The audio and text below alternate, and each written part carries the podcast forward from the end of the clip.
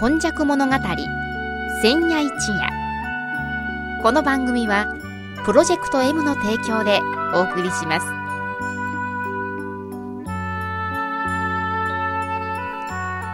神戸は港があることで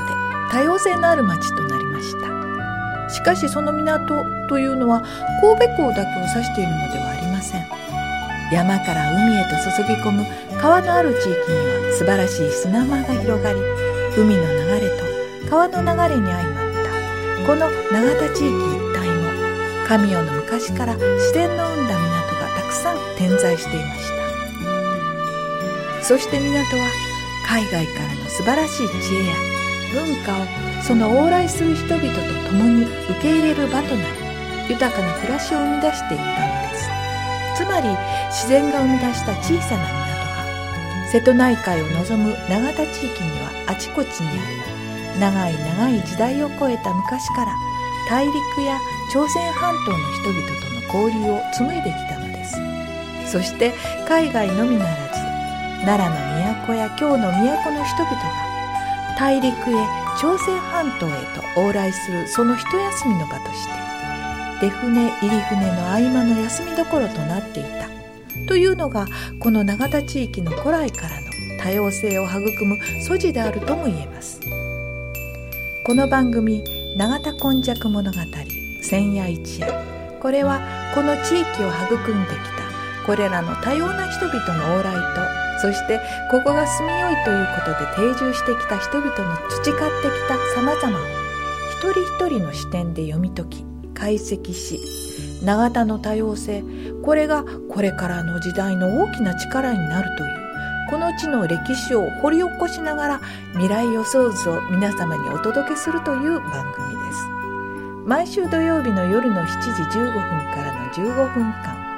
1995年の阪神・淡路大震災から生まれたこの FMYY 日本で最初の災害復興ラジオ。外国人市民と地域住民とそしてその思いに呼応した日本中世界中みんなのメディア。FMYY からお届けします。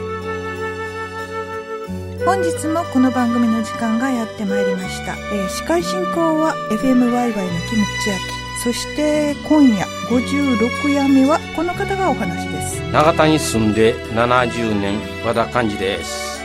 えらい元気ですね。元気になってますね。なえー、さて今日はどういうお話でしょう今日はねゴム工業の勃興って産業編に入ってますけれどもね、うんうんうん、一番長田といったら皆さんがゴムとか靴とかいうのをイメージするね、ゴム工業のまた勃興っていうね、むくむくと1908年で、はい、これが我々の長田のね、東尻池というところに会社を作るんですよ。え？日本イングラム。関西に。関西に。長田に。神戸、長田に。東尻池の、はい、まあ国道、今の国道2号線のあたりですかね、そこに作るんですよね。もちろん、イギリスの方が来られて、うん、だから、あの、日本でですね、まあ遅れて兵庫開港、神戸開港1900、えー、1868年なんですけども、はい、その後、1908年ぐらいにね、うん、この地は産業に適してるだと、輸入港がある、輸出港がある、はいはいはい、この町ええぞと、うん、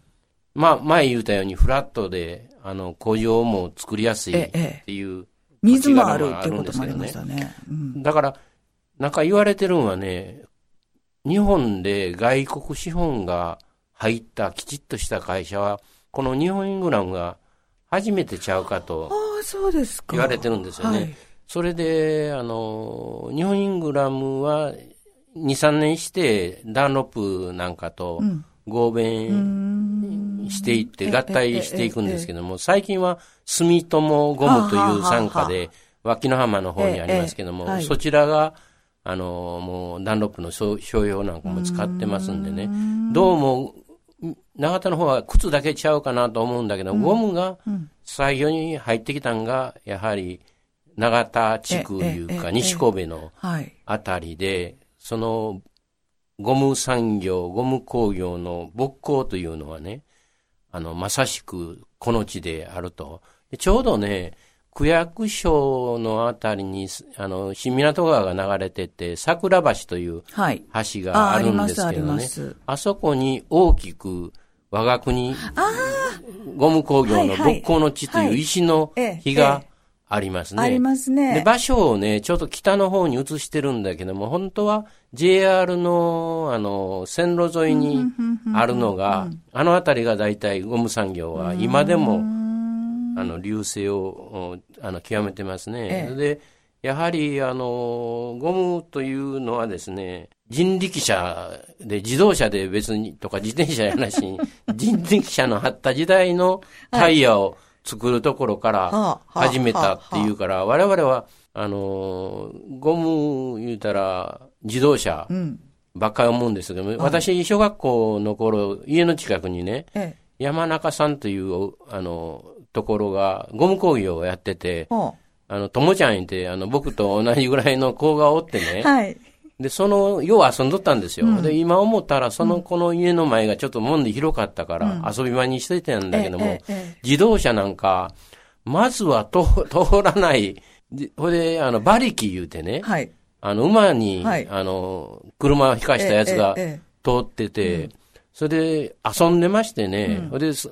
ともちゃんというところは、お父さんがあ韓国朝鮮系の方で、お母さんが日本人だったと思うんですが、うん。それで遊んでてね、このところ何を作っとうかようわからんがって、今、この番組するのに思い出したら、タイヤが、そういえば、タイヤがようさんあったぞというのと、はい。タイヤがおあってね、なんか時々ね、水蒸気がね、ブワーっと出てきて、ええ。遊んどってびっくりした記憶があって、なんか本読んでたら、うん。タイヤをする過程にはね、水蒸気で加圧してなんかやるから。それを抜くという作業もあるんやはいはいはいはいそういうとこで僕は遊んどったんやなと。なるほど。まあ場所は必要ですよね、はいはい。広い場所が。だからゴム工業のね、ぼっこの地で 幼少期を続きましたという感じですけどね。それで、あの、もう一つゴムのおかげでね、タイヤだけじゃないし、ベルトはいはいはいはい。で我々の、それこそ子供のこと頃は、バンド超体とか、調べる帯とか、え、なんて？調べる帯って超体と言うんですよ、ベルトのことを。はい。で、バンド超体、バンド超体って漢字わからんけども、はい。三つ星超体、三つ星超体、三つ星ベルトですけどね。超体、超体で、なんか難しいことを調べてたんですけど、その時はやっぱり動力源として、モーターなんかをぐるぐる回すんで、なるほど、なるほど。あの、帯で、ええ、ええ。布でやってたんがはい、長田のこのゴム産業のおかげで、ゴムで、ゴムだけやないしに、ゴムをそれで塗り込んでいったら強いもんに出てくるいうことで、バンド状態と三つ星ベルトやね。で、今はバンド科学に。なってますけどええ。ね、そういうところも人がやってきて、あの、どういうか、産業を起こしていったと。で、バンド状態、バンド科学の方が先なんですね。これは笹山かどっかの村井さんが、もう廃業になって、なんかし仕事やらないかんということで、ベルトの特許を持って出てきられたと。なるほど。で、三つ星ベルトの方は後から来られて、はい。追いつけ追い越せということでですね、あの、両方切磋琢磨したということで、なんかバンド状態のおるのに三つ星ベルトが出てきてというような感じですけどね、実際は私の家の近くでね、魚屋さんがある商店街にあって、もう一軒、魚屋さんがよう売れとるから出てきたんですね。でなんやなんかせっかくやっとるとこに2軒、二軒山出てきて気の毒やな思ってたけども、実際は2軒で競争した方が、魚の種類も多くなるし、はいはい。値段もあるえし、いろいろ焼いたり、お刺身にしたりするサービスも競争するしね。2軒があった方が、あれ？お商売言うたら、ビジネス言うたら2軒あった方がええんかなということで、あの、バンド状態と三つ星ベルトも切磋琢磨してですね、バンド価格の方は残念ながら、あの、兵庫から出て行って、もう、あの、会社は本社ないんですけども、三つ星ベルトはですね、はい。あの、今でも本社を、はいそうですね。まあ、あの、はい。地区、あの、に移されて、ええええ。戻されてというかね、あの、元気になってるということで、だけど、ゴム産業が今ずっと、あの、盛んになってるのは何のおかげかと言ったら、次回かしでお話ししようとしているマッチ。ほマッチの産業がここにあったから、う。はい。ゴム産業がつながっていくんですね。だから、産業というのは変化しながら、はいはい。あの、その当時の一番必要なもの、このゴム産業の時は、ゴムのあのタイヤが必要であったというような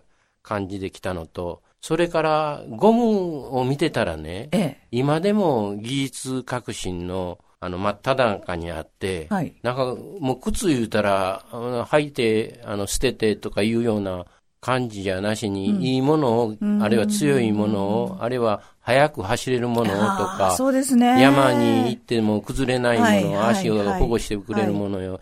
私と家内みたいにちょっと足が歪んでても、あの、綺麗には歩けるようなとかあってですね、最近のあの、長田区の広報誌なんかでもね、この木型の靴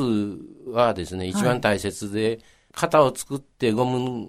履きやすい靴か、あの、糸通りの靴かをチェックするいうことで、これからの靴の進化はまだまだあると言われてるんですね。それで、靴で思い出したんでですけども、あの、